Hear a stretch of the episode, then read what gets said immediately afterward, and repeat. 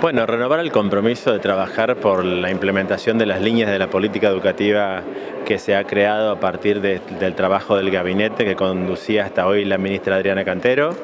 y profundizarla de tal manera en estos ocho meses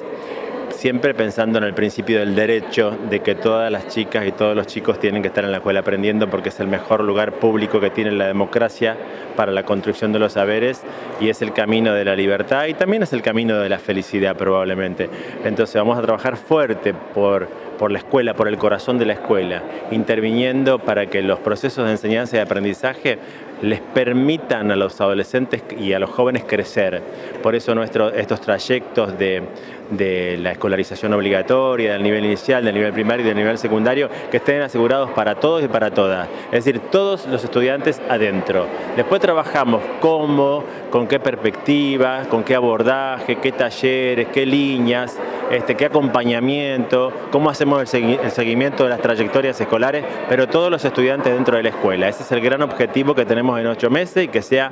un ciclo escolar 2023 muy bueno para todos.